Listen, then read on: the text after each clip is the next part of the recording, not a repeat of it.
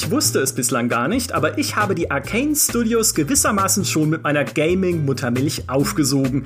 Denn das Studio wurde 1999 gegründet mit der Absicht oder der Hoffnung, einen Nachfolger zu Ultima Underworld zu entwickeln. Und Ultima Underworld war eines der Spiele, die mich zu dem gemacht haben, was ich heute bin. Vielen von euch dürfte dieser Dungeon Crawler in der Ego-Perspektive nichts mehr sagen, weil Ultima Underworld einfach nicht so bekannt war. Für mich aber ist es eines der ersten PC-Spiele, die ich gemeinsam mit meinem Bruder durchgespielt habe. Äh, Bika Yeshor Klick an alle da draußen, die mich verstehen. Und Ultima Underworld ist auch das Spiel, das mich letztlich zu GameStar gebracht hat, denn wir haben damals eine PC Player gekauft, sozusagen das Vorgängermagazin von GameStar, weil wir eine Komplettlösung zu Ultima Underworld 2 gesucht haben. Und das war dann das allererste Spielemagazin, das ich jemals in den Händen gehalten habe. Also, also, wenn das keine guten Voraussetzungen für einen Podcast über Arcane sind, über die besondere Art von Arcane Spiele zu machen, die eben auf Ultima Underworld zurückgeht, dann weiß ich auch nicht. Mein Name ist Michael Graf, mir zugeschaltet ist die Kollegin, die nicht nur das neueste Arcane-Spiel Deathloop getestet, sondern darin auch direkt den Türcode 0451 ausprobiert und damit vollendete Expertise bewiesen hat. Herzlich willkommen, Elena Schulz. Dankeschön. Ich bin auch sehr stolz drauf, dass mir das sofort eingefallen ist und dass das Spiel sogar drauf reagiert. Also probiert es mal aus und guckt, was passiert. Das ist genial tatsächlich, weil es genau dieses Erbe ist, äh, auf das ich hinaus wollte schon mit dem Einstieg. Und dann wäre dann ja auch noch die Kollegin mit dabei, die in Dishonored Flaschen, mit denen sie eigentlich Gegner ablenken möchte, grundsätzlich direkt in die Wand, direkt vor ihrer Nase pfeffert. Das war zweimal direkt, aber ich wollte es einfach nur deutlich machen. Hallo, Nathalie Schermann. Hallo, ich finde, es ist eine Art Talent, das so konstant zu vermasseln. Ja, und du kannst es auf jeden Fall besser als ich Einstiege schreiben. Das war jetzt der dritte Versuch. Ich weiß nicht, was heute los ist. Aber ich bin sehr aufgeregt. Ich rede gerne äh, mit, äh, über Arcane, mit Arcane auch, aber das war schon lange nicht mehr möglich. Schön, dass ihr beiden da seid. Vorhin habe ich noch gescherzt, dass ich diesen Podcast wie Deathloop immer wieder von vorne beginnen lasse, wenn ihr die falschen Antworten gebt. Aber das hat Natalie sofort abgeschmettert mit, es gibt keine falschen Antworten. Und damit hast du die Designphilosophie von Arcane schon auf den Punkt gebracht. Magst du es gleich erklären? Ja, das ist tatsächlich auch so ein bisschen die, die Magie an Arcane-Spielen, die mich so fasziniert. Weil ich, ich habe das neulich schon in einem Podcast erwähnt, ich bin halt ein ziemlicher Mutspieler. Also wenn ich irgendwie Lust habe auf ein Actionspiel, dann spiele ich halt ein Actionspiel. Und wenn ich Lust habe auf was Ruhigeres, dann suche ich mir was Ruhigeres. Und Arcane-Spiele kombinieren das halt einfach. Und was mir da einfach besonders gefällt, ist, dass ich nicht dafür bestraft werde, wenn ich das eine oder das andere mache. Das heißt, ich kann auch jederzeit einfach switchen in der Art, wie ich das Spiel angehe. Und ja, das, das führ, führt zu einem dazu, dass ich mich als Spieler sehr, sehr gut damit fühle, weil ich einfach dieses Erlebnis, äh, Erfolgserlebnis habe, weil ich durch das Spiel komme, egal was ich tue. Und andererseits macht es halt auch einfach das Spiel an sich spannend, weil ich weiß, okay, da gäbe es noch diese andere Möglichkeit. Das heißt, vielleicht kann ich ja absichtlich nochmal zurückgehen und die andere Möglichkeit ausprobieren. Also das ist auf so vielen Ebenen für mich eine sehr, sehr gute Entscheidung, Designentscheidung, die ich einfach sehr mag an diesen Arcane-Spielen, weil, wie, wie du vorhin schon gesagt hast, ich bin halt konstant damit beschäftigt, Gegner Meuten abzuwehren, weil ich zu blöd war, diese Flasche irgendwie vier Meter weit zu werfen und ich zerschlag sie einfach direkt vor meiner Nase. Das passiert mir halt andauernd. Ich mache die ganze Zeit irgendwelche blöden Fehler oder laufe rückwärts und merke nicht, dass der Balkon zu Ende ist oder sowas. Und es hält mich halt nichts davon ab, einfach meine Taktik komplett zu überdenken, dann halt in den Nahkampf zu gehen, alle zu schlachten und dann wieder weiter in den Möchtegern-Stealth zu verfallen. Und ja, das ist so die Quintessenz von den Arcane-Spielen, die sie für mich äh, besonders machen. Ja, und ihr habt schon einen Gegensatz zwischen euch beiden herausgearbeitet, ohne es zu wissen. Denn Elena, kannst du dir vorstellen, nicht zu schleichen in einem Arcane-Spiel? Nein, es ist unmöglich für mich. Beziehungsweise bei für Deathloop habe ich meine Strategie sogar geändert. Dazu kann ich auch gleich noch mehr sagen. Aber äh, Dishonored war für mich immer No-Kill Stealth Run. Also ja. das ist so, wie schwer willst du dir dieses Spiel machen? Ja. Einfach nur, weil es äh, dann wirklich sehr, einen irgendwann sehr, sehr wahnsinnig macht, weil das ja auch, also bei Deathloop verschwinden die Toten ja einfach und bei äh, Dishonored geht man hin und kann sie dann schön verstecken und man kann ja nicht mal dann einen Bewusstlosen einfach ins Wasser werfen, weil dann ertrinkt der Depp ja. Also ich musste wirklich sehr gut auf die ganzen äh, bewusstlosen Leute aufpassen, die ich da durch die Gegend geschleppt habe und gleichzeitig nicht gesehen werden. Das war so eine Herausforderung für sich. Aber was du da angesprochen hast, ist auf jeden Fall komplett richtig, weil ich finde, die Arcane-Spiele sind Spiele, wo man immer improvisieren muss. Also wo man sich einen Plan zurechtlegt. Und dann gibt's aber so viele Möglichkeiten und Situationen, wo du dann plötzlich umdenken musst und die Strategie ändern. Und das ist auch was, was mich an den Spielen sehr, sehr reizt, dass man halt immer so diese leichte Unberechenbarkeit hat und dieses Reagieren. Was aber für mich bei Deathloop anders war als bei Dishonored zum Beispiel. Ich hatte das Gefühl, bei Dishonored wird ja das Schleichen irgendwo klar bevorzugt. Also du wirst ja sogar im Rahmen der Story bestraft, wenn du quasi den aggressiven Weg wählst, auch wenn der äh, nicht immer, so, also wenn der es manchmal leichter macht und manchmal sogar cooler ist, äh, ist das Spiel ja eher so, dass es sagt, hey, also Schleichen ist schon der Königsweg, du kannst es anders probieren, aber also wir sind dann schon manchmal auch ein bisschen unzufrieden mit dir. Und bei Deathloop ist es tatsächlich so, dass ich das Gefühl hatte, dass endlich, wie bei einem Deus Ex, wir jetzt an dem Punkt sind, dass halt beides valide ist. Also dass das Schleichen und das Kämpfen äh, beides eine völlig legitime Lösung ist, äh, auch wenn es dafür dann wiederum andere Probleme hat. Ja, das, äh, da, äh, sie haben ja auch durchaus Prügel bezogen damals für dieses Chaos-System in Dishonored, das du gerade angesprochen hast, dass wenn du zu gewaltsam vorgehst, das Spiel ja auch schwerer wird, weil es, also ich finde, es war nie so gravierend, auch damals, als ich es äh, getestet habe, Dishonored, beziehungsweise mitgetestet.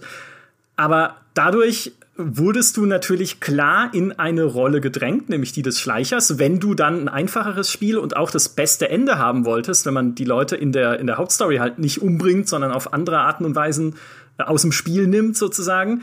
Und das ist eigentlich ja ein Verstoß gegen genau die Philosophie, die ihr beide gerade skizziert habt, nämlich möglichst große Freiheit und Selbstbestimmtheit zu ermöglichen in den Arten und Weisen, wie du vorgehst. Und wenn dir das Spiel dann aber sagt, ja, du hast jede Freiheit, das so zu machen, wie du möchtest, aber wenn du schleichst, ist es halt besser, dann ist man natürlich auch, dann, ja, dann, dann ist es ja nur eine Fake-Freiheit sozusagen. Und äh, daraufhin haben sie das geändert. Wobei ich dann wiederum umgekehrt, aber das ist jetzt nur meine persönliche Vorliebe, sagen muss, ich finde es schade, dass du in Deathloop zu, also so effektiv kämpfen kannst und schießen kannst. Das hat ja auch keine unterschiedlichen Schwierigkeitsgrade und die Leichen verpuffen. Das heißt, du musst nicht mal irgendwie dann noch welche verstecken oder so, wenn du irgendwo äh, was Schlimmes angerichtet hast und hoffen musst, dass es keiner Patrouille auffällt, sondern in Deathloop bin ich zu sehr in meinen inneren Duke Nukem verfallen irgendwann, als ich so eine epische, so ein episches Maschinengewehr erbeutet habe und habe nur noch angefangen, Gegner anzulocken, mich in eine Ecke zu stellen und äh, alles niederzumähen, was um diese Ecke gebogen ist. So, mehr oder weniger. Also ganz weit weg von diesem eigentlich Stealth-Gameplay, was ich persönlich so liebe. Aber da war mir dann Deathloop schon fast nicht mehr arcanig genug, muss ich, muss ich offen sagen. Ich weiß, wie ging's dir da im Test? Äh, ja, wollte wollt ich gerade sofort anknüpfen, weil du mir da aus der Seele sprichst. Das Problem ist halt bisschen, das hatte Arcane ja schon immer, dass sie halt Probleme mit der KI haben. Vielleicht auch durch diese große Freiheit. Bei Dishonored war es ja auch schon, du konntest diese Leute halt wahnsinnig leicht überlisten und irgendwie alle nacheinander in eine Energieschranke als Falle locken, äh, weil sie nicht gecheckt haben, was ihren, äh, ihrem Kollegen direkt daneben passiert ist. Und wenn man halt jetzt auch noch, also früher quasi in Dishonored, wenn man da aggressiv vorgegangen ist, war die Chance ja trotzdem sehr groß, dass einfach die Menge an Gegnern dich überwältigt hat, weil wenn die dich gesehen haben und wenn die dann in Kampf gegangen sind, bist du dann ziemlich schnell einfach fertig gemacht worden, was das Schleichen nochmal attraktiver gemacht hat. Und bei Deathloop mit den Waffen, mit den Skills, du bist halt so mächtig, dass äh, du einfach auch Gegnergruppen irgendwann locker wegfrühstückt, wie du auch frühstückst, wie du ja auch gesagt hast. Und dadurch, dass die KI halt nicht mal besonders helle ist, bist, war ich halt dann immer so, ich bin in eine Gruppe reingelaufen, habe ein paar getötet. Wenn es zu viele geworden sind, bin ich wieder weggelaufen, habe mich kurz unsichtbar gemacht, zehn Sekunden gewartet, hatten mich alle vergessen, bin wieder zurück und äh, rinse and repeat. und äh, das hat für mich auch bisschen das Spielgefühl kaputt gemacht, weil ich plötzlich keinen Anreiz mehr hatte zu schleichen, was mir eigentlich Spaß macht, aber ich, es ist halt dann schwierig, sich dann richtig zu zwingen, zu schleichen, wenn es eben nicht irgendwie einen hohen Schwierigkeitsgrad, Schwierigkeitsgrad gibt, wo ich das auch wirklich muss. Und das hat mir da auch gefehlt. Ja, ein Zugeständnis an Natalie, könnte man sagen. Wobei ich auch sagen muss, also das, ähm, ich bin es halt schon so gewohnt, dass das Schleichen mir schwerfällt, nicht unbedingt wegen dem Schwierigkeitsgrad, sondern weil ich einfach dumme Fehler mache. Und ich finde davon passieren in Deathloop gar nicht so viele. Also ich fand's, ich empfand es auch ein bisschen einfacher als jetzt äh, Dishonored beispielsweise, was das angeht. Und ja, die KI, also mit der KI hat Deathloop tatsächlich noch ein paar Probleme, dass halt Gegner teilweise wirklich vor dir stehen und gar nicht reagieren oder sich irgendwo verbuggen. ähm, dann ist das Ganze ja natürlich auch kein Problem und die Waffen sind halt auch sehr ja, sehr overpowered, wenn man dann die richtigen findet. Was ich aber sehr cool an Deathloop finde und prinzipiell an Arcane-Spielen sind einfach die Fähigkeiten und wie kreativ die teilweise sind. Um, und das macht halt in jedem Spiel Spaß, egal ob man jetzt stealthig spielen möchte oder eben auch um, Rambo-mäßig einfach in die Gegnermassen reinläuft. Ja, das, und das ist genau dieses Prinzip, dieses äh, diese Kreativität, diese Möglichkeit, auch komplett unterschiedliche Mittel und Wege zu benutzen für eine gegebene Situation, dass dieses Genre auf, äh, auszeichnet, was ich vorhin angerissen habe, diese, diese, die Nachkommen von Ultima Underworld. Und Ultima, jetzt werde ich alt, also jetzt, jetzt äh, spricht ja der Opa die Spiele von vor, was weiß ich was. Das sind äh, Ultima Underworld 1 und 2 sind von Anfang der 1990er Jahre und waren die Vorreiter dessen, was man heute Immersive Sim nennt. Also eine immersive Simulation. Den Genrebegriff gibt's so im Deutschen nicht. Da, bei der Gamestar sagen wir dann irgendwie Action, Adventure, Rollenspiel, 3D, Sandbox, Survival, Hitman-Klon, ja, keine Ahnung. Aber dieses Immersive Sim fasst es für mich perfekt zusammen, was dieses Genre eigentlich ausmacht, nämlich die Simulation einer Umgebung und alles, was du darin tust, basiert halt auf diesem Prinzip Ursache und Wirkung. Also es gibt Spielsysteme, die da ineinander greifen, Physik, äh, Wachen, KI, äh, sonst was alles, ja, was du alles benutzen kannst. Und du kannst dann irgendwas damit machen und das Spiel reagiert darauf. Nicht immer clever, die KIs in solchen Spielen, ne? es gibt ja noch andere aus dem Genre, Thief, Deus Ex ist nicht immer die allerbeste, aber das Tolle daran ist einfach, dass es dir kreative Problemlösungen erlaubt. Wenn da eine Wache vor der Tür steht, dann kannst du halt sagen, okay, kann ich mit der reden und sie irgendwie bestechen oder bedrohen oder überzeugen, dass sie abhaut? Kann ich drumrum schleichen? Gibt es einen Lüftungsschacht, durch den ich kriechen kann? Kann ich Magiefähigkeiten einsetzen, um über sie drüber zu springen? Kann ich klettern irgendwo, um hinter diese Tür zu kommen? Kann ich die Tür hacken, um sie zu öffnen? Kann ich den Türcode 451 eingeben, der ein totaler Klassiker ist? Deswegen nochmal Kudos weil der äh, aus System Shock stammt. Das war der erste Türcode damals in System Shock, noch ein Spiel aus dieser Immersive Sim-Historie auf einer Raumstation, sozusagen der, ich, der, so der Urvater von Prey, ja, was Arcane dann später gemacht hat.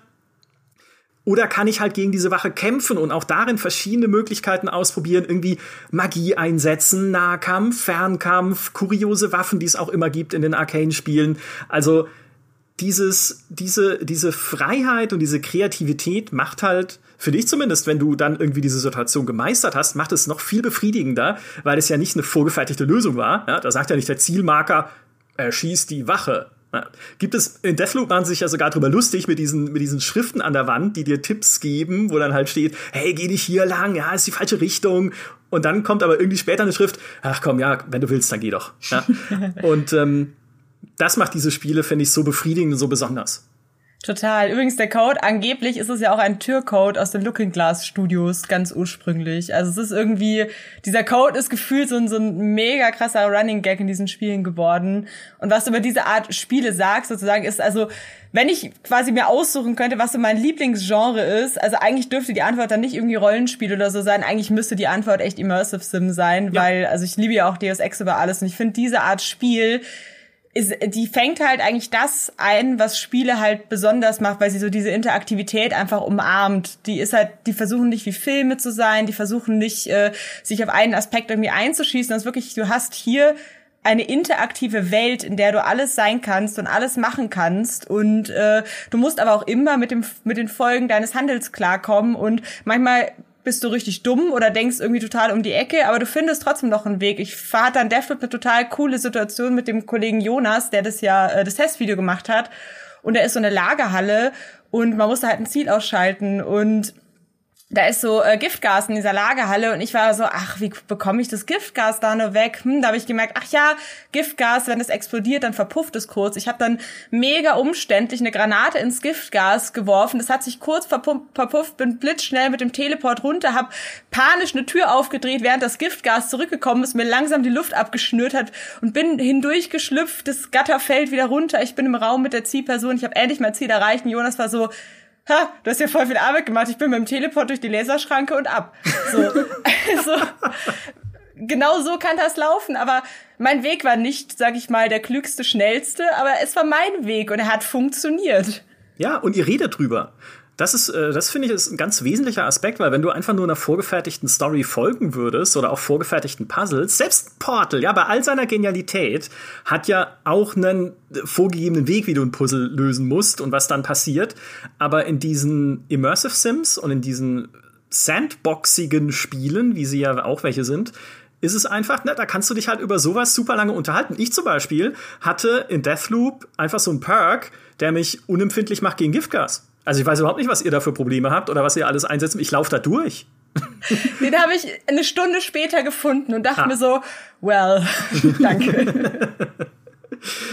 Auf jeden Fall äh, definitiv halt so ein Watercooler, Watercooler Spiel. Ne? Man sagt ja immer, der Watercooler Moment in den USA ist ja der, über den sich Leute unterhalten am nächsten Morgen vor dem Wasserspender, wenn sie am Vorabend irgendwie eine, eine TV-Serie, so ein Game of Thrones oder so, gesehen haben. Und auf Spiele übertragen, ist das oft etwas, was aus diesem Emergent Gameplay entsteht, aus diesem Emergent Storytelling. Natalie, weißt du noch, was dich zu Arcane getrieben hat? Also mit welchem Spiel du angefangen hast damals? Ich, äh, ich bin mir nicht mehr sicher, ob das Prey oder Dishonored war, weil das hat sich in meinem Kopf irgendwie zu so einer großen Blase, einfach so eine Arcane-Blase geformt.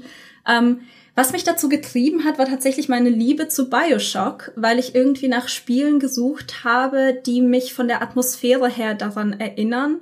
Mhm. Und das tun die Arcane-Spiele tatsächlich ziemlich gut. Also nicht unbedingt vom Gameplay her, sondern einfach von dem Setting und der Atmosphäre, der Art, das ist ganz schwer zu beschreiben, aber der Art, wie die Ego-Perspektive aussieht, also die Platzierung der Hände und so ein Zeug, das macht einfach sehr, sehr viel aus für mich.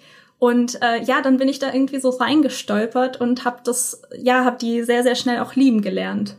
Ja, ich meine, Bioshock wurde ja auch entwickelt vom, unter anderem von Ken Levine und von einem Team, das vorher System Shock 2 gemacht hat und mhm. damit auch, wie das ist, wie das alles immer so zurückführt auf diesen Nukleus an Leuten, die aus dem hervorgegangen sind, was damals an Ultima Underworld gearbeitet hat. Also das waren ja damals der Warren Spector als Producer, der Paul Neurath und der Douglas, äh, der Doug Church, die Ultima Underworld gemacht haben. Warren Spector ist dann danach natürlich äh, zu Deus Ex gegangen, hat daran gearbeitet, zusammen mit einem gewissen Harvey Smith, der dann später als Creative Director an Dishonored beteiligt war bei Arcane. Das war jetzt die, der, der Kurzdurchlauf der Geschichte sozusagen. Ich will jetzt nicht jeden langweilen mit jeder einzelnen Station, aber das ist alles so eine ein, ein gemeinsames Erbe sozusagen, auf das, äh, auf das das zurückführt.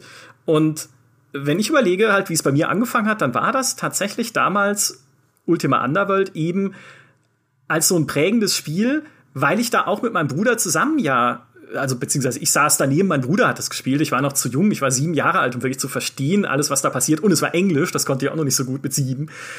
Aber es war immer cool, wenn wir irgendwo standen und uns überlegt haben, was machen wir jetzt? Ja, da ist so ein dummer Lurker im Wasser, so ein Tentakelviech, wie kommen wir da drum rum, ohne dass er uns entdeckt? Oder irgendwie ist da so ein Schalterrätsel an der Wand. Was machen wir denn jetzt? Oder, und das war meine Anspielung am Anfang, hier sind Echsenmenschen, die eine fremdartige Sprache sprechen.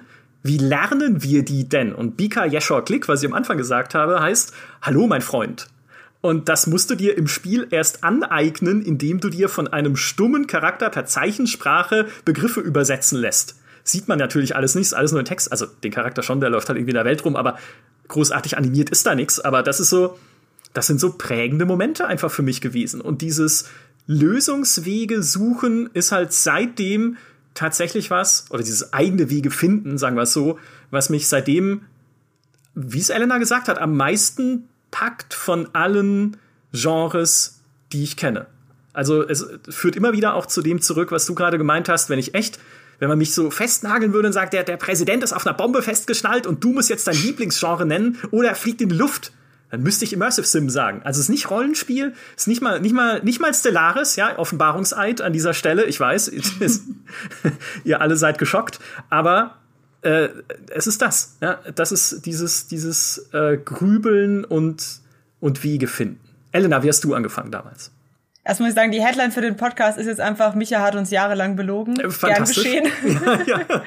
ähm, ja, bei mir war es so tatsächlich, ich habe halt, ich, ich liebe Deus Ex, ich muss es nochmal sagen, werde ich auch noch mehrmals in dem Podcast sagen. Und ich habe immer versucht, wieder ein Erlebnis zu finden wie Deus Ex. Und ich habe halt wirklich dann Äh, ich habe dann Bioshock gespielt, ich habe System Shock gespielt und ich habe immer weiter nach solchen Spielen gesucht, weil ich eben gemerkt habe, ohne damals den Begriff Immersive Sim zu kennen, dass mich das einfach total äh, reizt und abholt. Und dann habe ich halt irgendwann äh, Dishonored gefunden und mir geschnappt und habe mir gedacht, geil, das ist ja auch so ein Spiel und äh, war dann auch sofort äh, fasziniert, auch weil ich finde, die zweite große Stärke von Arcane neben diesem Gameplay ist das Worldbuilding. Also Arcane ist ein ja. super paradoxes Studio, weil die einfach keine Stories können, meiner Meinung nach, aber sie können fantastische Welten, also quasi die Lore und die Welten, in denen diese Stories, in die diese Stories eingebettet sind, die sind großartig. Also ich habe auch im Deathloop-Test von fast makellosem Leveldesign gesprochen. Da gehe ich auch mit, weil wirklich, was die da bauen an quasi, wie sich eine Welt und Lore mit dem Gameplay verknüpft, das ist halt so fantastisch, was die machen. Und Dishonored hat ja auch diese Whale-Punk-Welt, weil heutzutage ist ja alles einfach irgendwas mit Punk. Also so Steampunk, aber mit Walöl. Äh. Und, und das ist aber halt richtig cool, weil es halt einfach es ist halt nicht das x-te Spiel, das jetzt so ein generisches Sci-Fi-Szenario hat. Natürlich selbst ein Prey, was ja Sci-Fi ist, hat halt dieses Art Deco Sci-Fi, was halt wieder eine ganz eigene Aura hat, so ähnlich wie dieses Art Deco unter Wasser irgendwas, was äh, Bioshock hat. Und äh, das äh, fasziniert mich da auch dran und das hat mich auch bei Dishonored sofort abgeholt und äh, bei Prey und bei Deathloop und bin ich eigentlich immer begeistert von. ja, bei, bei Whale Punk stelle ich mir jetzt so einen Wal vor mit so einem Iro-Schnitt. oh mein Gott. Wunderschönes Genre, was man da alles draus machen könnte. Ich notiere das für später. Vielleicht brauche ich das. Noch, Podcast. Ich, ja, der Wellpunk Podcast. Genial. Ich habe das, äh, als wir damals äh, Dishonored getestet haben, da haben wir ja, ich glaube, heute kann man es erzählen, das sind ja jetzt auch neun Jahre seitdem vergangen. Äh, da haben wir ja eine mittelschwere Sinnkrise bei Bethesda ausgelöst, weil wir das genau so gesehen haben, nämlich dass dieses Setting absolut enorm fantastisch ist, dass die eigentliche Handlung, die darin stattfindet, nämlich halt was Corvo da erlebt und eigentlich seine Motivation, die dir am Ende nur, äh, also nicht mal wirklich erklärt wird vom Spiel selbst, sondern du kannst im Spiel eine Notiz finden, die darauf hinweist, was seine Motivation eigentlich ist. Also vielleicht eine andere, als man dachte. Ich will nichts spoilern. Aber dass diese ganze Geschichte halt so meh ist. Ja? Die irgendwie die Gegner werden nicht groß charakterisiert, die du triffst, die äh, also mehr oder weniger heißt es halt, bring die um, äh, um des Umbringens willen und irgendwie natürlich gibt es böse Leute und halte sie auf. Und das ist, glaube also das finde ich in Deathloop immer noch. Aber was sie drumrum bauen, ist halt immer wieder genial. Das ist auch so ein großer Punkt bei mir, was ich in Arcane spielen, in Spielen generell, aber Arcane macht das halt besonders gut. Ich find's so interessant, diese Welt zu erkunden. Und ich bin auch immer total ja neugierig, wie es bei den Leuten zu Hause aussieht. Also ich breche unglaublich gerne überall ein, wo es halt nur geht und gucke mir die Zimmer an und die ganzen Details, die da verstreut sind. Und dann kann man halt immer so ein bisschen ja so so ähm, draus lesen, was für eine Art Person hier drin wohnt. Oh, die hat vielleicht viel mit Musik zu tun oder hier, die ist besonders arm und muss irgendwie zwei Jobs gleichzeitig machen, um ihr, ihren Sohn, weil da irgendwie ein Teddybär in der Ecke liegt oder so, zu ernähren. Und ich finde, das ist, das machen die richtig gut und ich gucke mir das echt sehr, sehr gerne an. Also sehr viele Spielstunden gehen auch einfach drauf, dass ich wirklich versuche, in, jeden, in jedes Zimmer einzubrechen, auch in das Honored. Wie weit geht mein Teleport? Komme ich da noch hin? Nein? Ah, verdammt. Aber das machen sie halt echt gut, weil die, die Hauptstory, ich finde, die Hauptstories sind auch nicht wirklich motivierend. Das hatte ich jetzt auch wieder mit, mit Deathloop so ein bisschen das Problem, weil ich auch fand, dass Deathloop von der Welt her ein bisschen unzugänglich war. Was mich dann nämlich sehr, sehr gestört hat, war der Anfang, wo der Protagonist erstmal an Amnesie leidet und dann sind wir erstmal Spieler und Protagonist auf einer Wellenlänge und ich dachte mir, okay, wir erkunden das jetzt einfach gemeinsam. Und dann irgendwie zwei Schritte später erinnerte sich plötzlich wieder an alles und ich werde da komplett zurückgelassen. Und das hat mich so ein bisschen da rausgerissen, aber was mir halt wirklich Spaß gemacht hat, war einfach diese Welt zu erkunden und dann wieder zu gucken, oh, hier ist ein Café, okay, hier spielen die wahrscheinlich irgendwelche Glücksspiele oder was ist da? Und das ist halt das, was mich so antreibt, diese Welt, diese coolen Level und einfach zu schauen, wo sind denn dann wirklich meine Grenzen? Also wo komme ich gar nicht mehr rein? Ja, und auch Dinge zu finden natürlich, die du, die überall auch versteckt sind, sinnvolle Dinge, was ja eigentlich eine Sache ist, die sie sehr zurückgebaut haben, Arcane in ihrer Geschichte, weil das Allersinnvollste, was du in Deathloop finden kannst, sind halt diese Gegenstände mit, äh, wie heißt es, dieser komischen Energie, mit der du Residium. dann Waffen aufwertest. Residium, Dankeschön, genau, mit der du, mit der du Waffen aufwertest. Und Früher aber in den, äh, in den alten Arcane-Tagen, sag ich mal, und in dem Spiel, mit dem sie angefangen haben, war das ja Teil des Prinzips und das war Arx Fatalis. Und Arx Fatalis war dieser Nachfolger von Ultima Underworld, den ich eingangs erwähnt habe, den sie unbedingt machen wollten. Sie wollten sogar ein neues Ultima Underworld machen, aber da hat EA gesagt, ja, denen die Rechte gehören, ne? ja, das, das könnt ihr machen, aber wenn ihr das macht, dann wollen wir mitreden und gewisse Vorgaben machen, zum Beispiel, dass es irgendwie nicht rollenspielmäßig sein darf und mehr Action und keine Ahnung.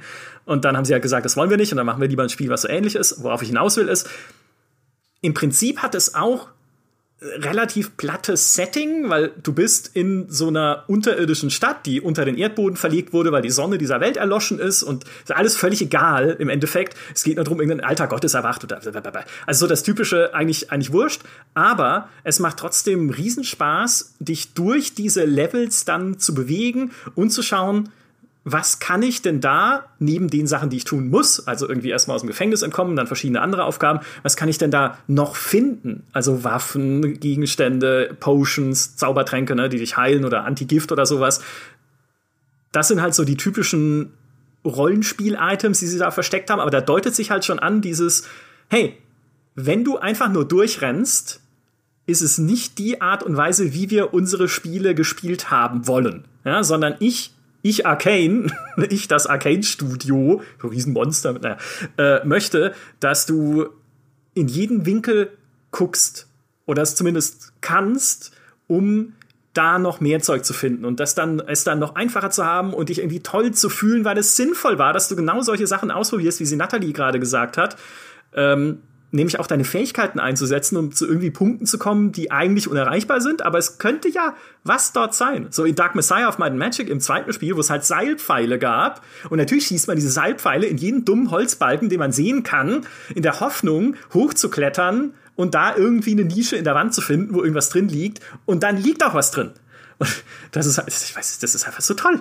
Das ist einfach die beste Art von Leveldesign, die es gibt. Außer, dass es natürlich auch toll in die Story eingewobene Levels sind heutzutage vom Design her. Ja, ich finde auch, also ich gibt, es gibt kein cooleres Gefühl, wenn man irgendwas macht oder erkundet oder so und dann äh, wird man quasi wirklich mit was belohnt, was halt mehr ist als nur hier sind, keine Ahnung, 50 unserer Spielressource, viel Spaß, sondern halt zum Beispiel auch in Deathloop ganz stark, dass man halt auch alternative Wege findet. Ich habe mich immer so gefreut, wenn ich irgendeinen Schleichweg gefunden habe, wo ich dann plötzlich mich perfekt zum Ziel positionieren konnte, weil es ist ja so ein Attentäterspiel, bisschen wie Hitman und äh, es ist halt so cool, wenn man dann sowas findet oder halt dann mal ein Dokument, das einem wirklich mal ein bisschen mehr über die Story verrät, weil das Problem ist ja auch ein bisschen, warum das die Story von Deathloop auch nicht richtig zünden kann, ist natürlich, dass sie halt viel einfach über Audiofiles und äh, Zettel erzählen, die sie in der Welt verteilen und du hast halt immer nur das Gesamtbild von dieser Geschichte, wenn du sehr, sehr viel erkundest. Und selbst wenn du sehr, sehr viel erkundest, kannst du trotzdem noch viel verpassen.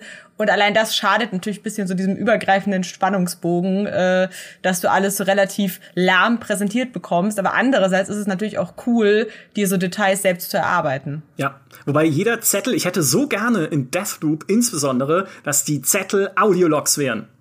In Prey gibt's ja auch welche und aus Bioshock kennt man die natürlich in Vollendung, beziehungsweise aus der System Shock-Serie. Aber ich habe so schöne Zettel gefunden in Deathloop, dass ich mir wünschte, sie würden vorgelesen. Oder halt so Logbuchartig vertont, wie man es eben aus diesen anderen Spielen kennt, damit auch die NPCs ein bisschen mehr Charakter kriegen. Weil es gibt ja auch Briefe, die du findest von diesen Visionären, wie sie ihre Experimente beschreiben oder Dinge, an denen sie arbeiten und wie viel ich meine, du findest auch Audiologs, ne? Ich will es jetzt nicht falsch verstanden wissen. Du findest auch tatsächlich halt Audioaufnahmen von denen, wo sie ein bisschen vor sich hin irrsinnen. Aber diese, diese Briefe hätte ich halt auch noch gern on top vertont gehabt. Vielleicht auch eine Budgetfrage, ne? Ich meine, Sprecher sind auch teuer für irgendwie äh, ganz viele Aufnahmen. Aber, aber trotzdem, das, das, da, da bin ich auch noch zu sehr verwurzelt in dieser System Shock, Bioshock, Audiolog, äh, Community, die ich jetzt gerade gegründet habe mit mir als erste Mitglied. Ihr könnt gerne alle beitreten. Gibt es T-Shirts und Buttons und so? Dann ja. Ja, ich wollte gerade sagen, so ein Mitgliederpass. Ja, ich habe gerade einen Shop aufgemacht. Nice. ja, sehr gern. Ja, mit den Visionären, das war ja auch ein großer Kritikpunkt, den ich im Test hatte, dass die halt sehr karikaturenmäßig sind, obwohl hin und wieder angedeutet wird, dass ja Menschen dahinter stecken. Also da ist dann zum Beispiel ein Sänger, der halt äh, seine Stimme weggesoffen hat und der halt dachte, geil, auf dieser unsterblichen Insel, also quasi, wo ich meinen, den Tag immer weiterlebe, kriege ich meine Stimme wieder. Und da sagt der Arzt halt so, du, also wir machen dich hier nicht jünger, du erlebst halt jetzt diesen Tag, so wie du bist. Das heißt, du erlebst halt immer den gleichen Tag mit einer Scheißstimme, sorry. Und, das ist ja was, wo ich denke, das, das muss ja wirklich crushing für diesen Menschen sein, äh, der irgendwie ein Arsch ist, aber natürlich wahrscheinlich trotzdem an seiner Stimme und an seiner Identität als Sänger hängt. Aber also die Art, wie die Personen reagieren, ist halt dann, also die sind nicht wirklich nahbar und das hat mich bei Arcane schon immer gestört, dass halt so sie bei den Figuren so spannende äh, Personen aufbauen und dann aber sich nicht genug mit ihnen befassen, um mir nicht gut genug äh, Facetten aufzuzeigen, um wirklich mich so äh, menschlich in sie reinzufühlen. Ähm, und ja, ich wünschte, es hätten sie mehr gemacht, auch so bei Dishonored mit so Billy, Dowd, Corvo, Emily. Da gab es so viele interessante Figuren, mit denen ich gerne, über die ich mehr gerne erfahren hätte, die aber dann im Rahmen von so einer Rache-Story oder so einfach relativ nonchalant so abgefrühstückt werden. Da haben Elena und ich ja auch schon drüber geredet, dass es einfach, wie cool wäre das gewesen bei Deathloop, dass man mal einen Loop erlebt, bevor äh, ähm, Colt jetzt diese Entscheidung getroffen hat, dass er ihn durchbrechen möchte. Einfach wo wo man einfach die ganzen Charaktere kennenlernt und auch die Beziehungen untereinander kennenlernt und dann weiß, okay, hey, das sind alles Freunde und dann switcht man halt zu dem Anfang und dann plötzlich weiß man, okay, du gehst jetzt gegen deine Freunde, du hast deinen, irgendwie deinen eigenen Plan und du weißt, dass sie dagegen sind und es zerreißt die ganze Freundschaft, ihr hasst euch jetzt. Das, schon allein das hätte das so viel, ja, äh, so viel mehr Gewicht den Ganzen einfach verliehen und das hat mir auch so ein bisschen gefehlt. Ähm, das kann, ich weiß nicht, also bei Arcane, ich, bei Dishonored ist mir das zum Beispiel nicht so ins Auge gestochen, weil da fand ich einfach die Karikaturen gerade von den Attentatszielen dermaßen gut gemacht, dass mir das nicht viel ausgemacht hat, dass ich die jetzt nicht auf persönlicher Ebene kennenlernen kann. Aber bei Deathloop, selbst wenn da an den Wänden dann irgendwie steht, so, hey, erschieß ihn nicht, er ist dein Freund, das ist dann halt irgendwie nicht mehr genug für mich, dass ich dann sage, okay, hier hätte ich mir mehr Tiefe bei den Charakteren tatsächlich gewünscht. Ja. In, in Prey umgehen sie das ja so ein bisschen, indem es eigentlich nur zwei Charaktere gibt, nämlich dich und deinen Bruder, also zumindest die halt eine, wie du denkst, wichtige Rolle spielen. Es, ist auch noch mal ein spezieller Fall, weil es ein sehr gutes Ende hat, das einfach Dinge äh, noch mal äh, ähm, äh, ich spoilere, ich spoilere schon zu viel. Äh, es hat ein Ende, sagen wir so. Und das trägt es schon relativ gut durchs Spiel. Es ist jetzt zwar nicht halt vollgemüllt mit irgendwie NPCs, du triffst halt mal irgendwann so eine Widerstandsgruppe irgendwo, die sind aber alle egal. Ja, also die sind, es ist auch ehrlich gesagt dann völlig egal, was mit denen passiert oder wie du da vorgehst. Aber diese, diese Grundbeziehung trägt das Spiel und was sie in Prey vor allem halt absolut fantastisch gemacht haben, ist der Anfang. Also wie du da eingeführt wirst, wie du dann merkst, Moment mal, hier stimmt doch was nicht, wie du daraus ausbrichst, wie du dann noch öfter merkst, da stimmt was nicht und wie das dann auch zu diesem Ende hinführt. Also sie, sie können es. Und eure Idee finde ich übrigens absolut genial. Wie genial wäre es gewesen, halt äh, vielleicht keinen kompletten Loop zu erleben, aber so ausschnittsweise. Ja? Ausschnittsweise, ja. ja. Einfach mal auf die Party und so. Ja. Das hätte ich auch, also Natalie, als du das gesagt hast, ich war so verdammt, genau das hätte ich mir gewünscht, weil ähm, ohne zu viel Spoilern zu machen, es gibt ein Spiel, ich weiß nicht, ob ihr Fire Emblem kennt, die Reihe, und Fire Emblem Free Houses, ein relativ neues Spiel, macht sowas ähnliches. Also, dass quasi du erst Leute kennenlernst und dich dann gegen sie stellst. Und das fand ich so krass in diesem Spiel. Äh, die, also, das darf man echt nicht unterschätzen, finde ich, was so ein ruhiger Anfang und Kleinigkeiten äh, emotional mit einem machen können, dass es plötzlich alles ändert in der Art, wie man Sachen begegnet. Und das würde ich mir viel öfter wünschen. Das hätte auch bei Deathloop fantastisch gepasst. Und noch ganz kurz zu Prey. Ich muss sagen, wenn ich mir aussuchen müsste, was mein Lieblings-Arcane-Spiel ist, ist es, glaube ich, Prey. Weil, also nicht nur, weil ich ein krasser Sci-Fi-Nerd bin, sondern weil ich halt der Meinung bin, dieser Anfang und dieses Ende, die sind einfach so unfassbar gut. Ich habe bei Prey so oft wirklich stand ich mit offenem Mund dann war so, ja. what? Das, was, was passiert hier? Und äh, auch dadurch, ich also dadurch, dass es halt weniger fokussiert ist auf Figuren, sondern halt eher auch wirklich dieses, du bist allein oder fast allein auf dieser Station und da sind diese Aliens, die halt schon richtig cool sind, weil allein, dass die sich so in Alltagsgegenstände verwandeln können, hast ja so ein bisschen über allem so Horrorelemente und du bist da allein und äh, willst eigentlich nur verstehen, was da los ist und hast immer so Strohhalme, an die du dich klammerst und finde ich, haben sie in Prey echt viel, viel besser hinbekommen, da irgendwo eine Story und Dinge einzuflechten, die mich neugierig machen und interessieren, aber gleichzeitig mir halt nicht vor Augen zu führen, dass halt mehr gegangen wäre, so. Ja, wobei Prey leidet für mich halt dann immer unter diesem schweren Immersive Sim-Erbe, dass System Shock 2 das beste Spiel aller Zeiten ist. Äh, muss ich nicht weiter ausführen, haben wir schon Podcasts drüber gemacht, aber das ist. Deus Ex. auch, ja, oder Deus Ex, genau. Also, äh, bei, wenn, wenn sie jetzt ein Geheimagentenspiel machen würden, Arcane, würde ich nämlich auch sagen, schauen wir mal, wie es wird. Also, es wird sicher toll, aber vielleicht wird es halt einfach nicht so gut wie Deus Ex. Also, das ist für mich so ein bisschen der, der Arcane, ich weiß nicht, ich will gar nicht sagen der Arcane-Fluch, weil ich mag sie ja wirklich gerne und ich mag ihre Spiele wahnsinnig gerne, aber Vielleicht ist auch alles komplett nostalgisch verklärt und ich werde einfach nur alt und, und komisch. Aber für mich kommen sie mit dem, was sie machen, auch gerade wegen dieser Charakterzeichnung, nicht an diese alten Klassiker ran. Gerade auch ein System Shock mit halt Charakteren wie Shodan, diesem größenwahnsinnigen Computer, der dein wichtigster Widersacher ist und den verschiedenen Twists, die diese Figur auch durchläuft in System Shock 2. Das ist, das kenne ich nicht aus Arcane. Das, das schaffen sie nicht so gut. Also wenn ich tatsächlich mir was wünschen würde, was sie in Zukunft verbessern könnten, dann würde es tatsächlich in Richtung ja Charakterdesign, äh, denkwürdiges Figurendesign, ich weiß nicht, ne? Also so in, in die Richtung irgendwie gehen.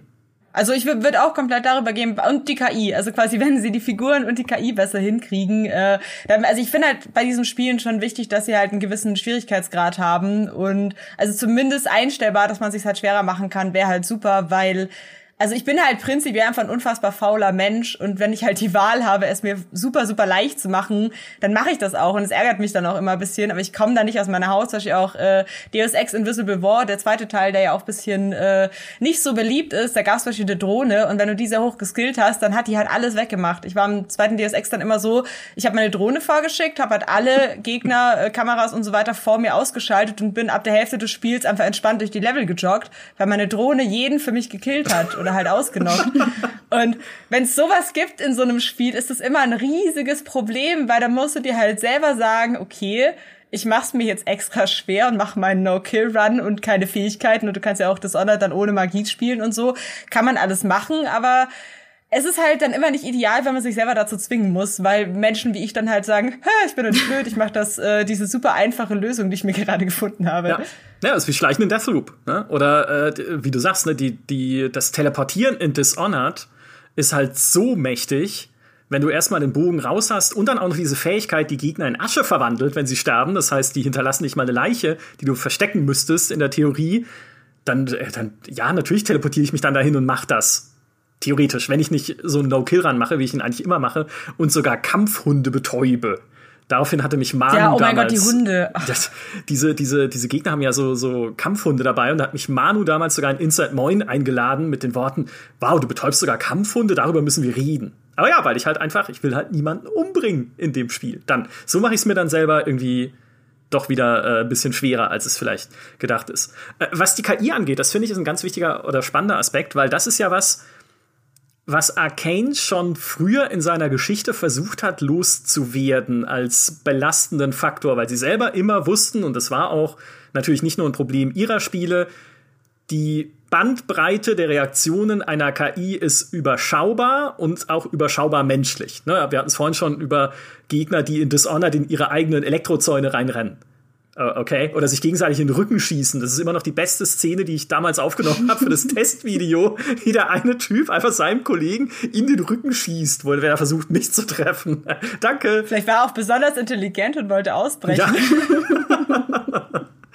Wahnsinn. So, und Arcane hat schon früh gesehen, okay, das das ist ein äh, quasi ein Pferdefuß unserer Spiele. Und das war ja dann der Moment, als die Idee entstand, damals nach Dark Messiah of Might and Magic, was auch gar keine KI gebraucht hat, weil es einfach cool war, irgendwie Gegner in Abgründe zu treten, so Orks einfach wegzutreten, so überhaupt mehr Tretfunktionen in Spielen. Das ist jetzt die zweite Community, die ich heute aufmache. Auch da ist der Shop schon offen mit T-Shirts. Mehr Treten in Spielen. Außer in FIFA, da wird genug getreten. Aber was sie danach hatten, war die Idee zu The Crossing. Und The Crossing ist ja hm. der, der Arcane Klassiker, der nie erschienen ist, aber alle reden immer drüber, weil es diese Verschränkung war zwischen Singleplayer und Multiplayer, wo du im Prinzip einer Solo-Story folgst und andere Leute dann aber wie in Dark Souls später in deine Partie eindringen können als Gegner und dich äh, ja quasi herauszufordern. Und zwischendurch wollten sie in der Kampagne immer wieder so Schlachtlevels einbauen, die im Prinzip so wären wie ein riesengroßes Team Deathmatch. Also wo sich halt zwei Fraktionen, dann so Elite-Polizisten und Tempelritter waren es in dem Setting, gegenseitig bekriegen. Und das ist halt eine Multiplayer-Schlacht und die musst du bestehen, um in der Story weiterzukommen. Und das war eigentlich ein, ein, ein schwer zu erklärendes und für die damalige Zeit, so Jahr 2007, 8, 9, recht ambitioniertes, aber auch äh, durchaus spannendes Konzept, was ja dann letztlich daran gescheitert ist, dass es einfach keiner wollte.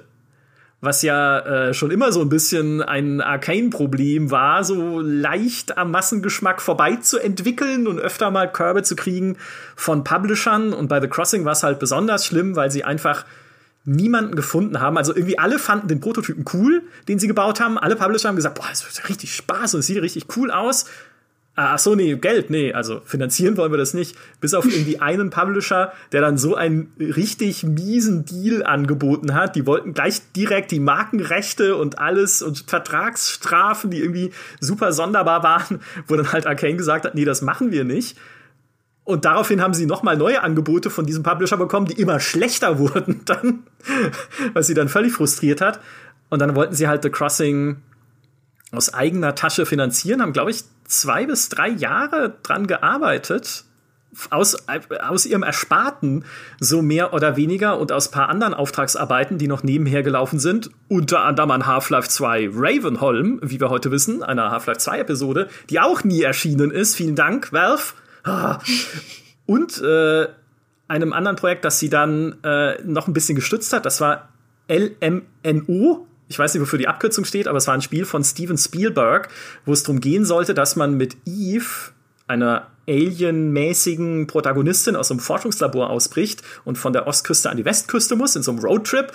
Und auf diesem Weg darf möglichst keiner rausfinden, wer du bist eigentlich, also dass du halt ein Alien bist, du darfst dich auf dich aufmerksam machen und hast aber auch ähm, keine Schusswaffen, aber dafür Nahkampfkräfte und natürlich so, so Superkräfte, so Arcane-mäßige. Also eigentlich ein Spiel, was super zu ihnen gepasst hat, wurde auch eingestellt, weil EA dann irgendwann Sparmaßnahmen durchgesetzt hat und gesagt hat, das hat keinen Markt.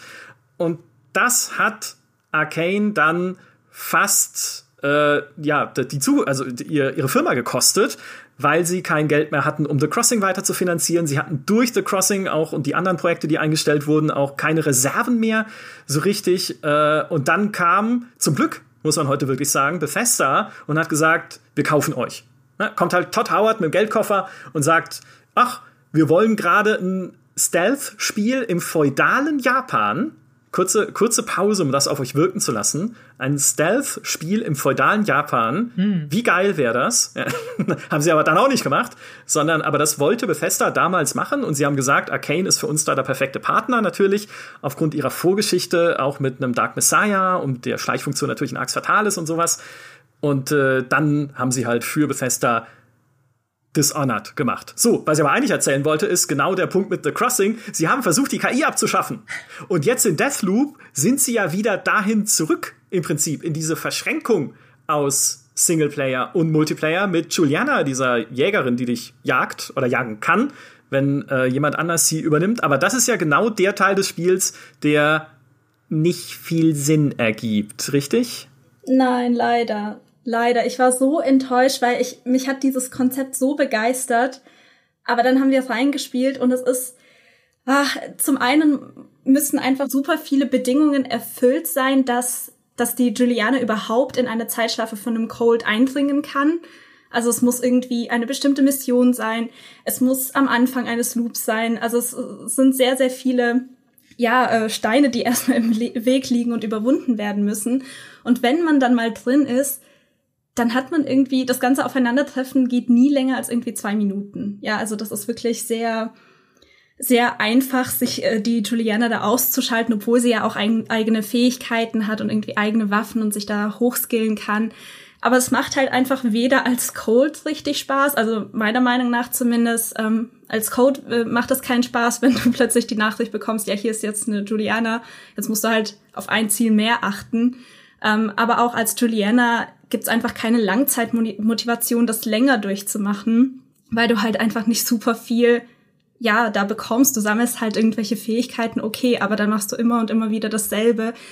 Hm, fehlt mir so ein bisschen der Sinn dahinter, was ich aber sehr, sehr, sehr schade finde, weil ich finde, die Idee dahinter ist verdammt cool und ich hätte mir gewünscht, dass das bisschen weitergegangen wäre, vielleicht auch bisschen weg von rein Gameplay-Aspekt, sondern auch zu so einer narrativen Ebene, da haben wir auch miteinander schon drüber geredet.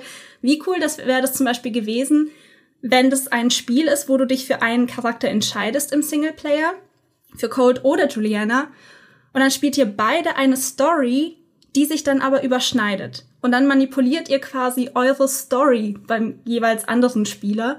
Das hätte ich zum Beispiel so interessant gefunden, weil kein anderes Medium kann diese Art von narrativer Ebene aufmachen. Kein Film, kein Buch. Das ist nur in Videospielen möglich. Und ich finde, da hätten sie vielleicht bisschen mehr ansetzen müssen. Also weg vom reinen Gameplay-Aspekt und mehr zu dem, was sie auch cool können. Einfach diese, diese Welt kreieren und diese Level halt so designen, dass sich zwei Spieler, die keine KI-Spieler sind, ähm, einfach so gegenseitig manipulieren können, weil dann hätte Juliane einfach auch mehr Sinn ergeben. Also Arcane, die Bewerbungen sind raus, ne? Stell uns bitte ja. ein. Wir haben offensichtlich fantastische Ideen. Wenn ihr es nicht macht, macht's Playway. Ja. Ich sag nur. oh mein Gott, ja. Das äh, gibt auch einen Flussreport dazu, liest den durch. Sehr gut, ja. Genau, nee, aber, aber also ich stimme dir da total zu, weil ich glaube halt, an sich diese Idee, das zu machen, ist richtig cool, aber das ist so eine Idee, die klingt auf dem Papier richtig cool, aber in der Ausführung hat die dann so ihre Stolpersteine. Und das haben wir ja auch festgestellt, dass mit dem, ja okay, man tötet sich dann und dann ist man so in 30 Sekunden fertig, wenn es blöd läuft. Und dann kann man aber in dem Loop gar nicht mehr beitreten mhm. der Person und muss dann auf den nächsten Loop warten. Und es geht auch nur in bestimmten Leveln und in bestimmten Situationen. Und das macht es halt furchtbar kompliziert, das mit Freunden zu machen, aber du ja. suchst halt, ich habe jetzt auch halt von Spielern gelesen, die halt meinten, ja, ich warte dann halt minutenlang auf ein Match, äh, wo ich irgendwie beitreten kann. Da hat halt niemand so richtig Bock drauf und es ist so schade, warum sie äh, auch nicht zum Beispiel so eine Art Koop gemacht haben, weil was wir beide ja tatsächlich gemacht haben, wir haben dann einfach im Koop gespielt, weil es, es zwingt dich ja niemand dazu, den anderen zu erschießen. Das heißt, wir haben quasi einfach zusammen, sind wir losgezogen, um den Visionär zu töten und es funktioniert erstaunlich gut, äh, gerade weil Juliana Diana sich ja ähm, unbehelligt bewegen kann, weil die nicht angegriffen wird von den Gegnern. Das heißt, du kannst also Jana halt quasi einfach dich umdrehen und deine Leute abknallen und Cold geht dann äh, vorbei. Aber andererseits weißt du halt auch nie, also, also du kannst also Jana dadurch, dass es Friendly Fire gibt, ja sofort wieder die Seiten wechseln. Dann wird richtig so ein Among Us Mind Game draus, dass du quasi als Juliana dann sagst so, okay, ich helfe Cold jetzt eine Weile, weil wir, wir chatten ja auch nebenbei, wir sind ja befreundet, aber dann quasi, wenn er mit den Rücken zugeht, dann knall ich ihn ab. Und das ist halt eine, wieder eine richtig coole Dynamik, auf die man noch mehr hätte setzen können bei äh, der Flug, dass man halt eben sagt, okay, äh, ihr könnt im Koop spielen, ihr könnt euch aber auch gegenseitig äh, das Leben zur Hölle machen. Man hätte halt dann wahrscheinlich auch gewisse Incentives halt schaffen müssen, warum das eine funkt, warum das eine cool ist oder das andere. Aber ich glaube, da hätten dann die Spieler mehr Spaß dran gehabt, gerade wenn es halt nicht so kompliziert zu starten wäre, dieses Match. Einfach, yo, ihr könnt alles zusammenspielen und ihr könnt euch dabei helfen oder euch in den Rücken fallen. Und äh, das wäre dann zumindest ein nettes On-the-Top-Feature gewesen. Ja. Vor allem so die Rolle, wie sie gerade ist von Juliana, ist halt einfach durch eine KI ersetzbar. Weil du hast ja auch die KI Juliana, die hin und wieder in deinen Loop kommt und genau dasselbe macht. Und ich hätte mir halt einfach etwas gewünscht, was was wirklich nur ein menschlicher Spieler machen könnte. Also wo man wirklich einen anderen Menschen für braucht, dass das funktioniert, dass diese Gleichung aufgeht. Und das ist halt bei Deathloop nicht passiert ja. im Multiplayer. Wobei, wenn ich mir, wenn ich mir angucke, was Menschen in anderen Multiplayern machen, da bin ich froh, auch wenn das, äh, wenn du das in Deathloop nicht kannst. Aber das, das nur am Rande. Nee, geniale Idee. Also tatsächlich mehr in die, also ein, Versus-Koop, ja eigentlich, ne? Also im Prinzip so ein ein bisschen wie, ich glaube, The Cycle macht das doch von, aber natürlich auf eine völlig andere Art, von Jager, das, dieses Multiplayer-Spiel, wo du deinem eigenen Team in den Rücken fallen kannst, um äh, bessere Beute zu kriegen äh, Timo, wenn du uns zuhörst, prügel mich nicht. Ich hab's nicht mehr genau im Kopf, aber so eine, also wäre auf jeden Fall mal ein interessantes Konzept und es wäre auch mal wieder ein Konzept, äh, was Arcane niemandem erklären könnte in einer kurzen Präsentation, wie es ja auch bei Deathloop schon war, wo, wo im Prinzip am, am Anfang alle gesagt haben, was wollen sie denn jetzt damit? Oder was soll das überhaupt für eine Art Spiel sein? Weil sie sich auch sehr auf diesen Multiplayer-Aspekt konzentriert haben, der dann aber ja nicht so ausgebaut ist, wie man sich's vorgestellt hat. Und am Ende ist es einfach ein sehr cooles, eine sehr cooles Singleplayer Immersive Sim. So, ich muss mir den Namen jetzt angewöhnen. Aber äh, kein, kein wesentliches Multiplayer-Spiel. Vielleicht wird's ja jetzt noch mal anders, je nachdem, was sie vorhaben mit Redfall.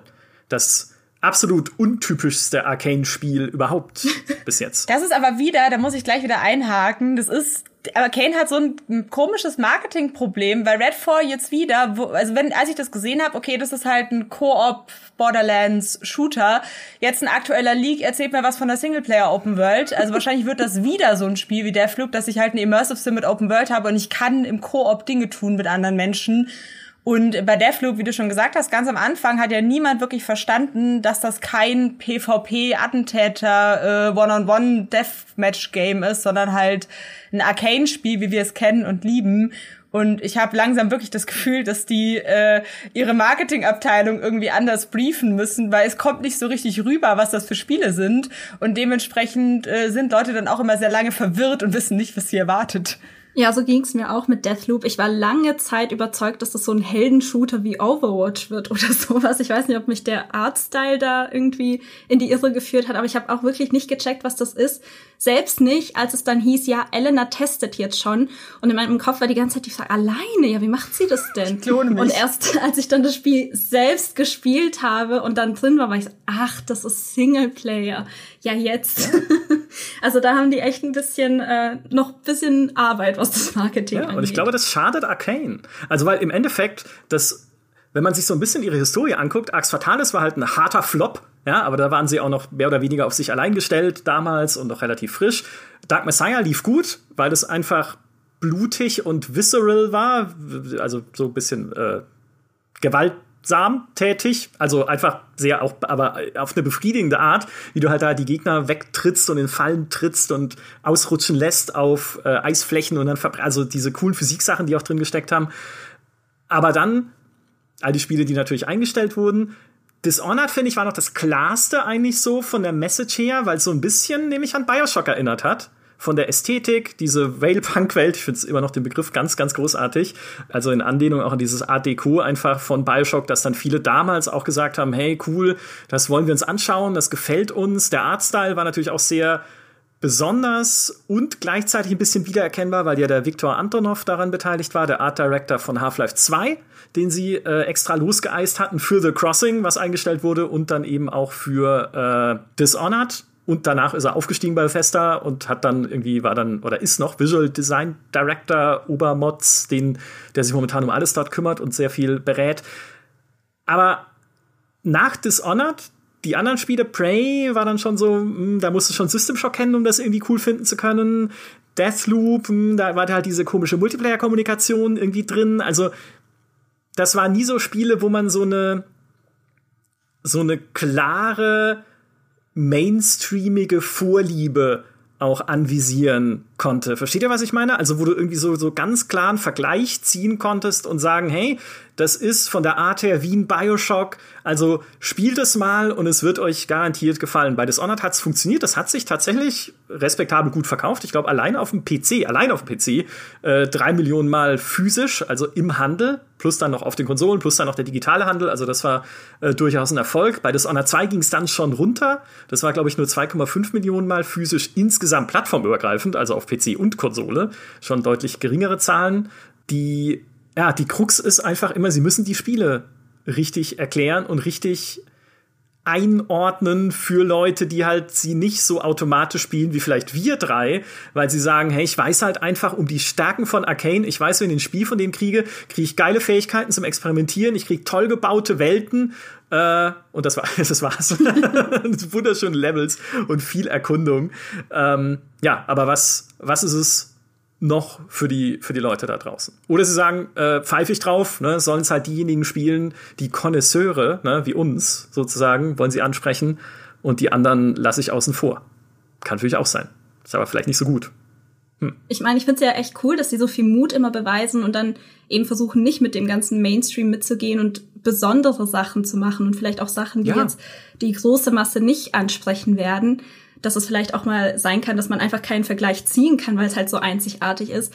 Aber einfach, es, es kann doch nicht sein, dass die ein Singleplayer-Spiel bauen, das auch echt cool ist und das dann über diesen mixigen Multiplayer ver äh, verkaufen. Also da ist einfach der, ja, der, der, der Akzent muss einfach woanders liegen, dass halt selbst Arcane-Fans zumindest eine Ahnung haben, was da auf sie zukommt. Ja, aber das ist der Fluch der Immersive Sim.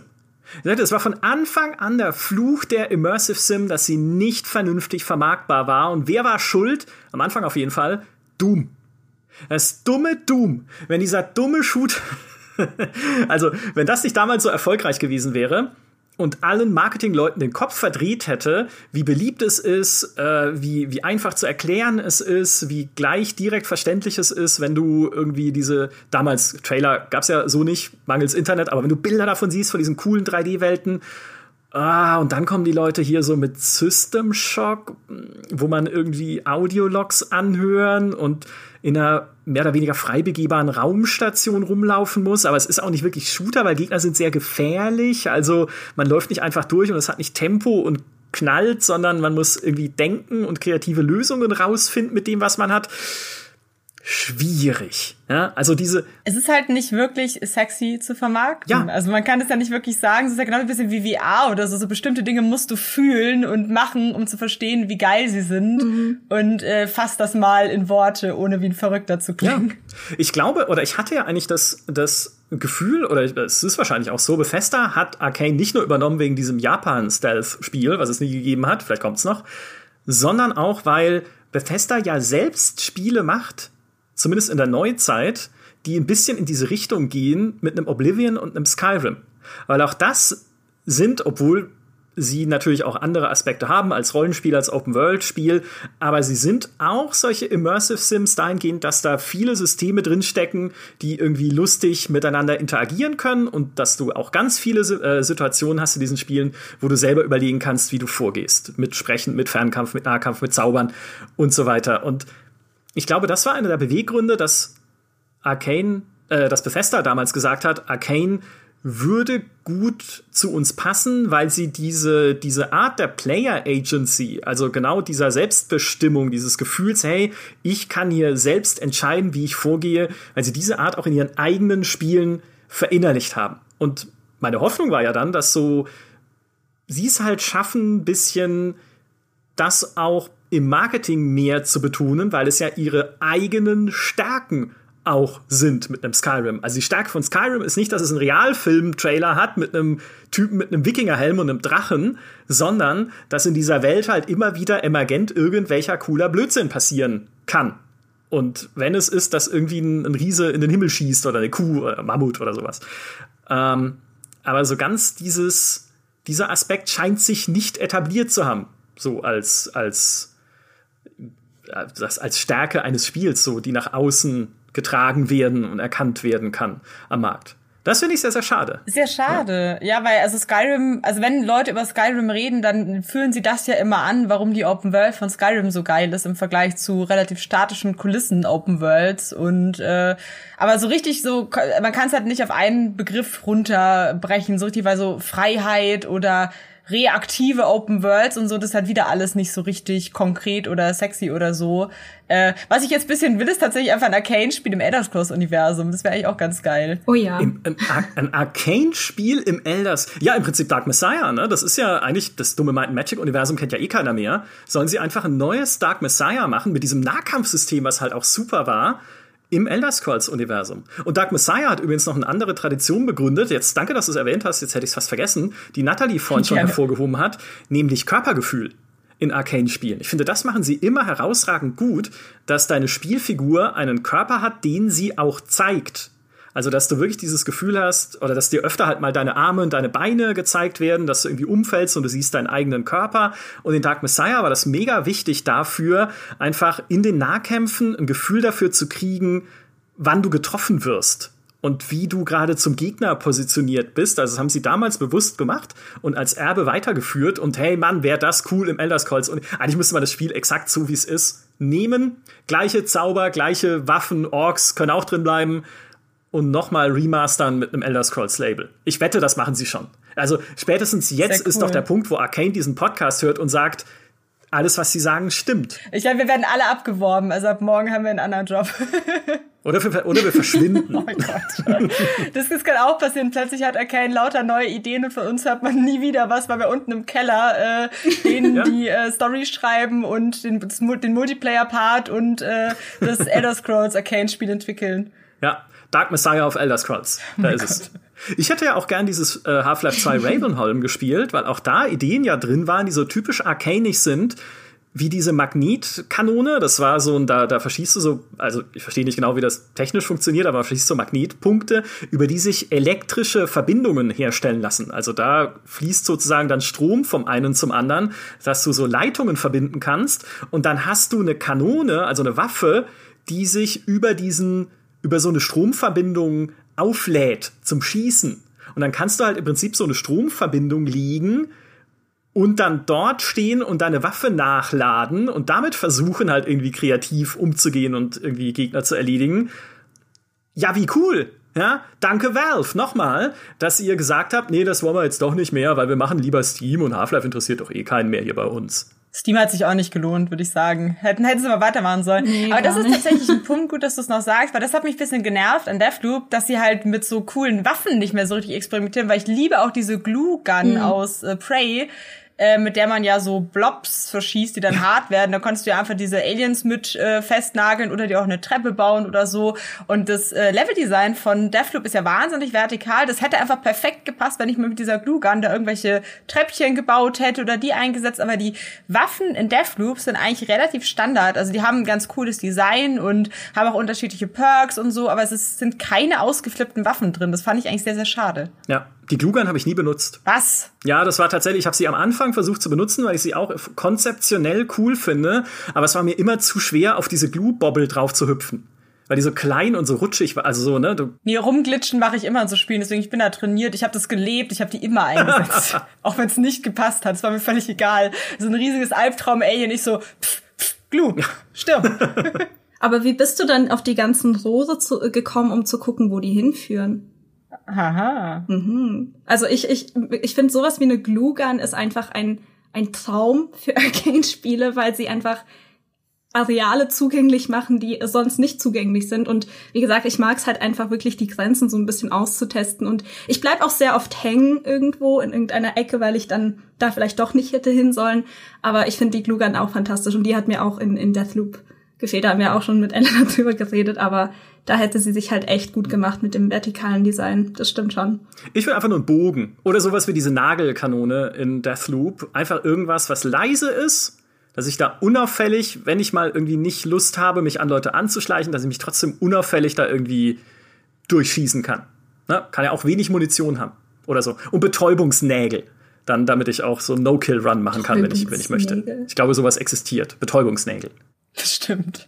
Falls du mal so ein Holzstück nicht so richtig verletzen willst, aber es soll schon am Platz bleiben, dann gibt's einen Betäubungsnagel. Ja, richtig. So genau. Ja, so, kreative Lösungen finden. Das ist ja genau das, worum es geht in diesen Spielen.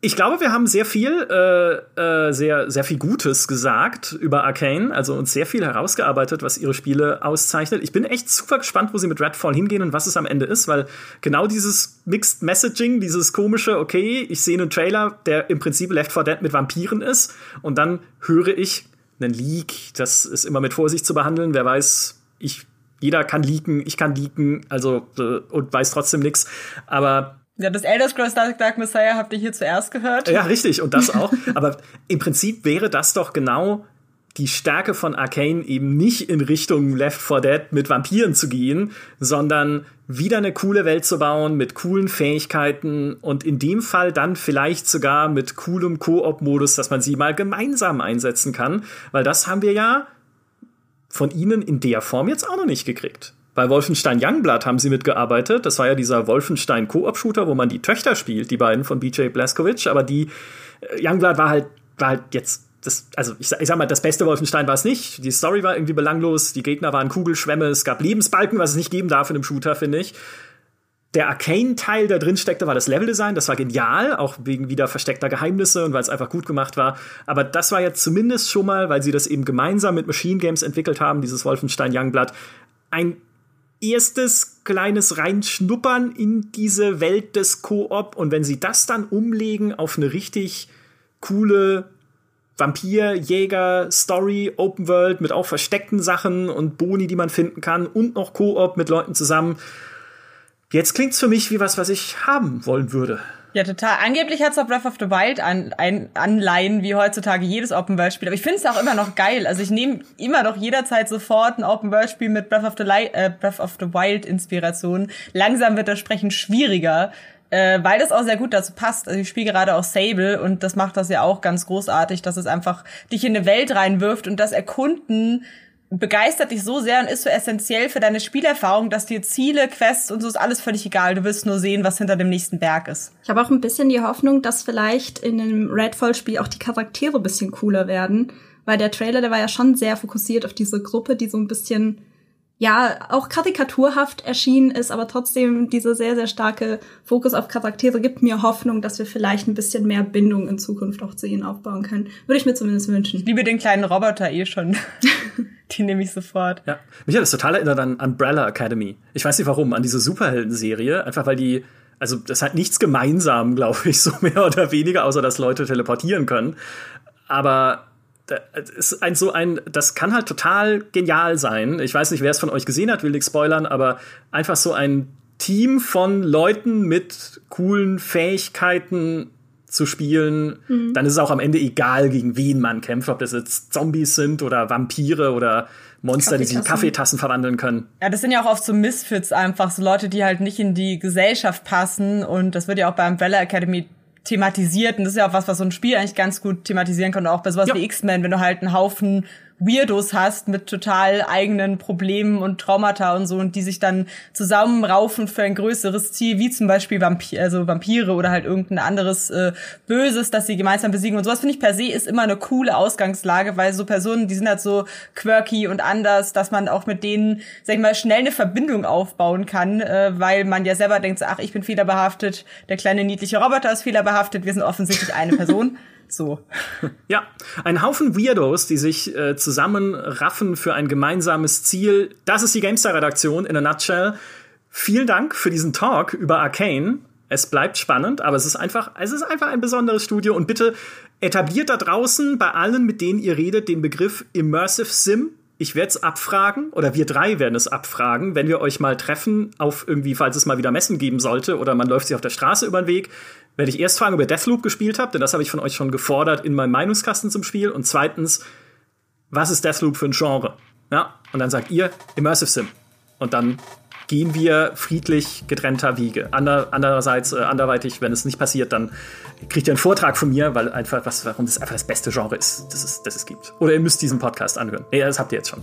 Nochmal. Lieben Dank, genau. nochmal. Ja, wie Deathloop. Ja, nochmal und nochmal, bis es klappt. So, Dankeschön. Lieben Dank, Elena. Lieben Dank, Nathalie, äh, für diesen tollen Talk über Arcane. Lieben Dank an alle, die uns auch diesmal zugehört haben. Macht's gut, bis zum nächsten Mal. Tschüss. Tschüss. Tschüss.